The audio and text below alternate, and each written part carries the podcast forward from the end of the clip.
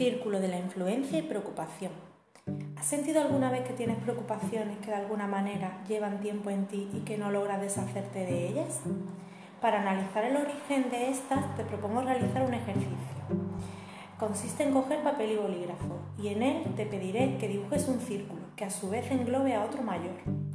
La finalidad del ejercicio consiste en que el círculo del interior lo llenes de los aspectos que sí son tu responsabilidad como son tus acciones, tus palabras, tus actos, tu esfuerzo, tus ideas y a su vez las consecuencias de todas ellas. Por otro lado, y en el círculo exterior, te sugiero que conectes con todas las situaciones y acontecimientos que escapan de tu responsabilidad.